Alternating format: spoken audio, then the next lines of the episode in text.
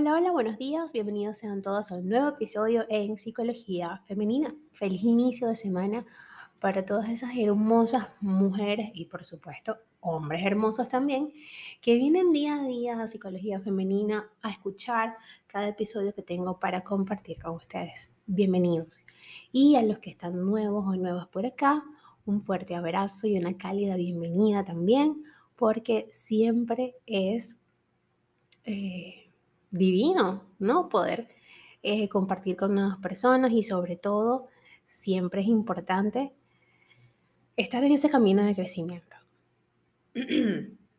bueno, por acá, bien temprano, por eso es que me, estoy, me estaba levantando más temprano de lo normal y, por eso es que a veces estoy un poco ronca.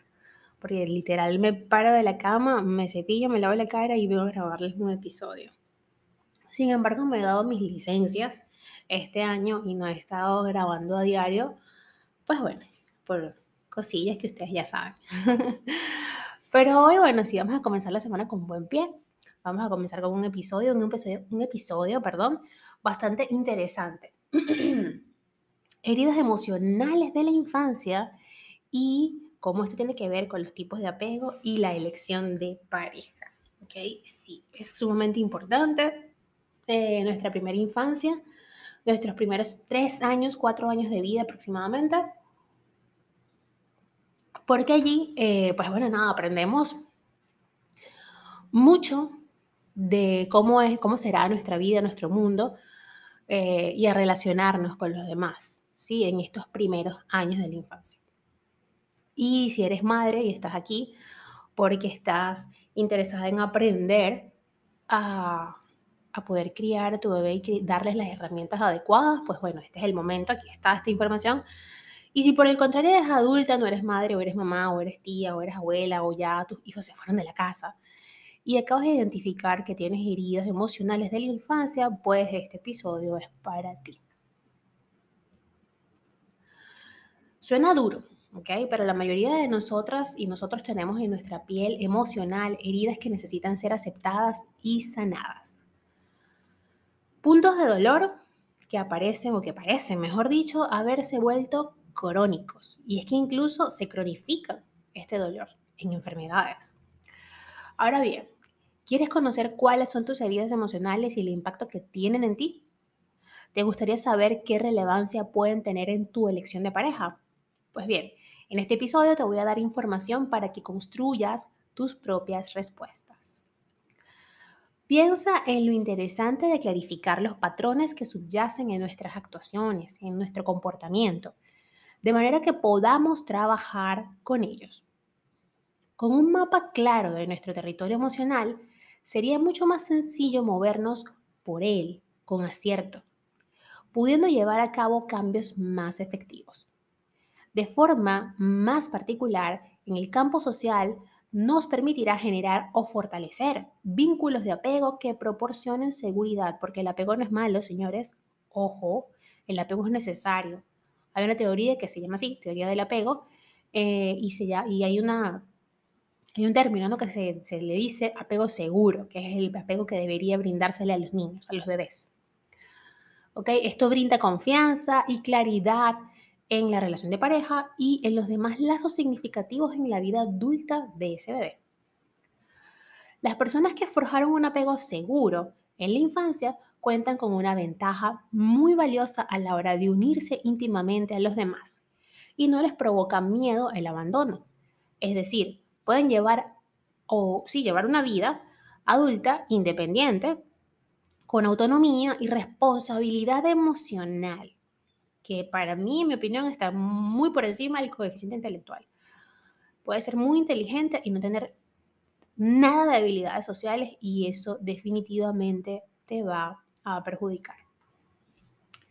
Existen cinco heridas emocionales creadas en la infancia y cinco máscaras que nos ponemos para ocultar estas heridas y poder vivir con ellas. Por favor, escuchen atentamente que esto que les voy a compartir hoy es oro, porque les voy a revelar el secreto. ¿Ok? Esas cinco máscaras que tú puedes el día de hoy, escuchando este episodio, identificar y poder trabajar en terapia.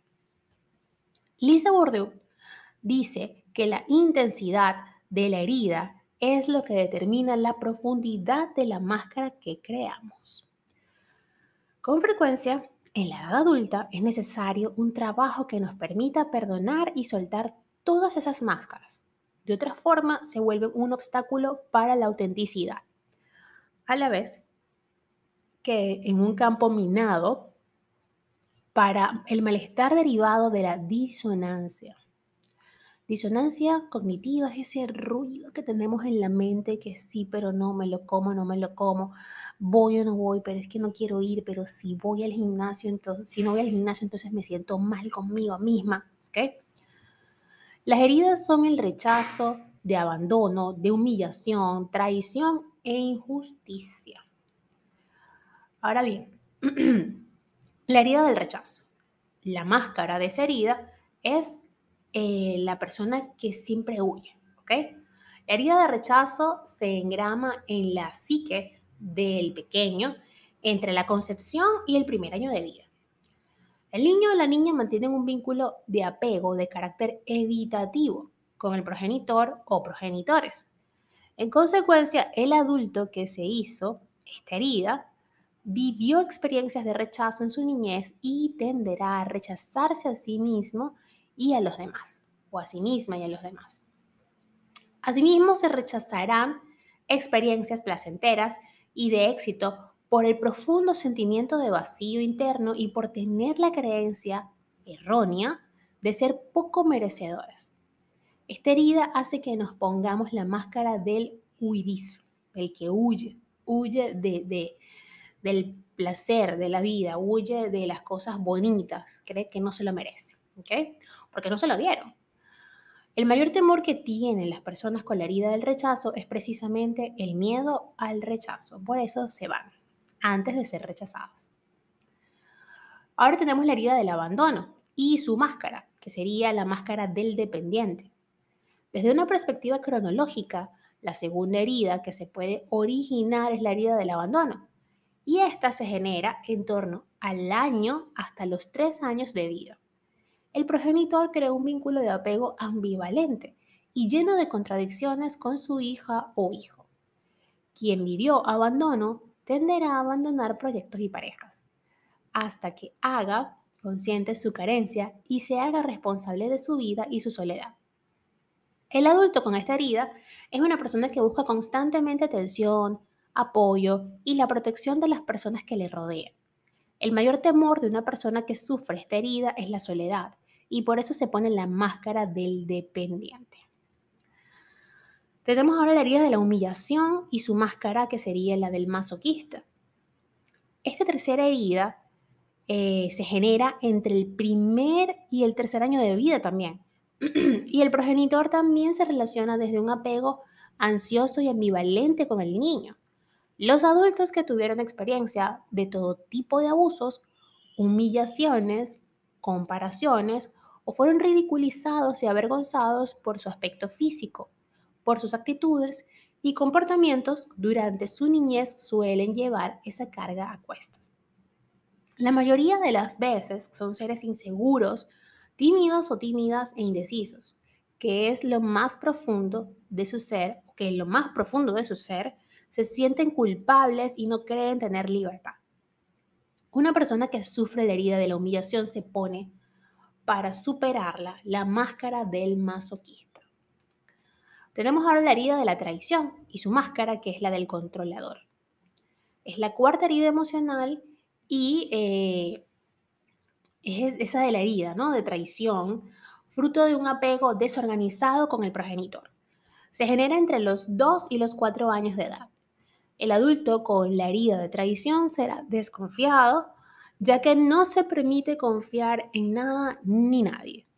El mayor miedo es la mentira y se buscará de manera inconsciente involucrarse en situaciones en las que irremediablemente uno será traicionado. Es decir, siempre busca ser traicionado, no es precavido o precavida, no sabe leer a las personas. Y entonces siempre eh, tiene ese sentimiento de que, ¿por qué a mí? ¿No? Rodeándose de una bruma de celos y miedo a la separación.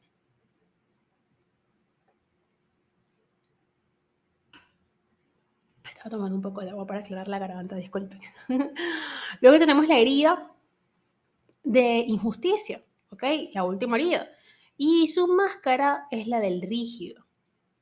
Esta última herida de la injusticia eh, se genera entre los 4 y 6 años de vida, enraizada en un apego desorganizado. Está viendo que tenemos apego inseguro, apego desorganizado, apego ambivalente. Este apego con el progenitor desorganizado es la referencia de, este, de esta herida y de esta máscara.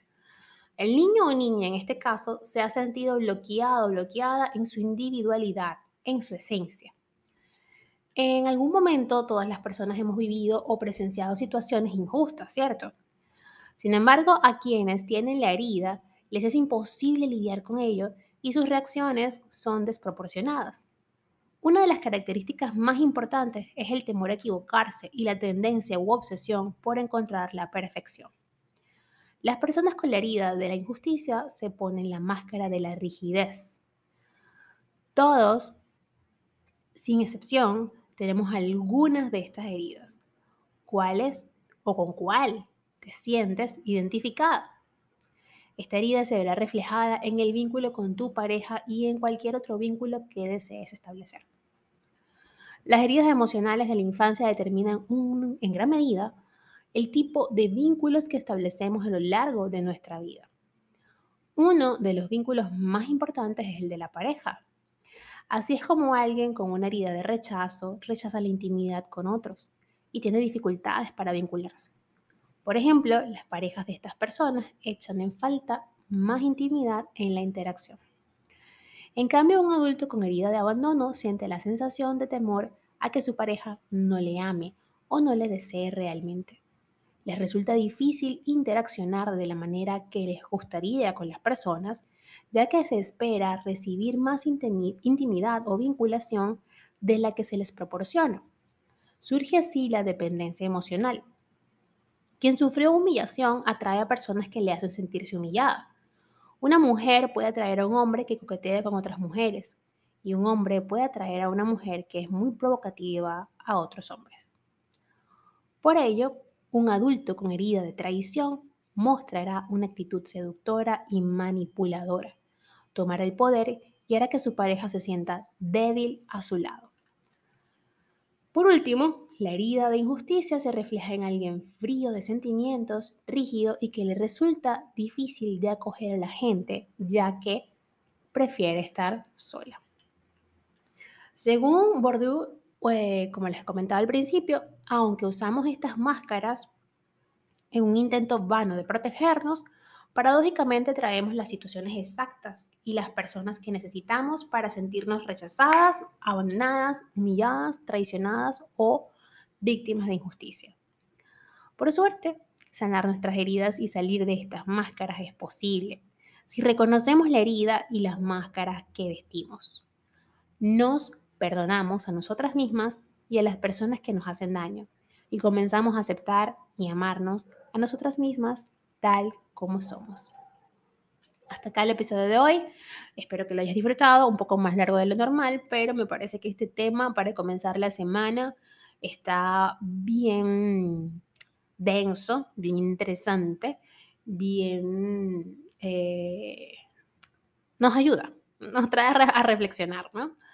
Así que por ello les voy a dejar este link en mi Instagram para las personas que a veces se les olvida entrar a Spotify a escuchar o Apple Podcast, Google Podcast, cualquiera que sea la plataforma que utilizas.